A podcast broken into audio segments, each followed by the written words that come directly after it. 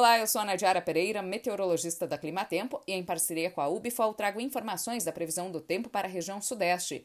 Hoje é terça-feira, 2 de agosto, e o tempo seco e as temperaturas em elevação continuam predominando sobre o sudeste. Na próxima sexta-feira, a passagem de uma frente fria bem afastada no oceano pode trazer episódios de chuva para o extremo sul e leste de São Paulo, mas esse sistema não deve provocar grandes mudanças no tempo sobre o interior do sudeste.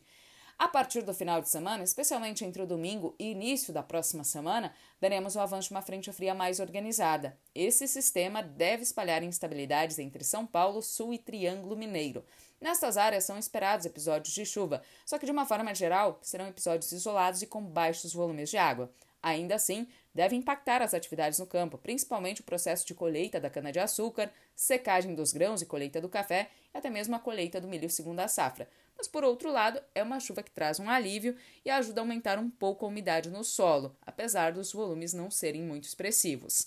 Nas demais áreas do centro e norte de Minas Gerais, grande parte do Rio de Janeiro e Espírito Santo não tem previsão para grandes mudanças no tempo. Além da passagem da frente fria, a partir do dia 10 de agosto teremos o avanço de uma massa de ar de origem polar, que deve provocar declínio das temperaturas. Só que, de uma forma geral, não são esperados extremos de temperatura mínima e é muito baixo o risco para ocorrência de geadas sobre o Sudeste.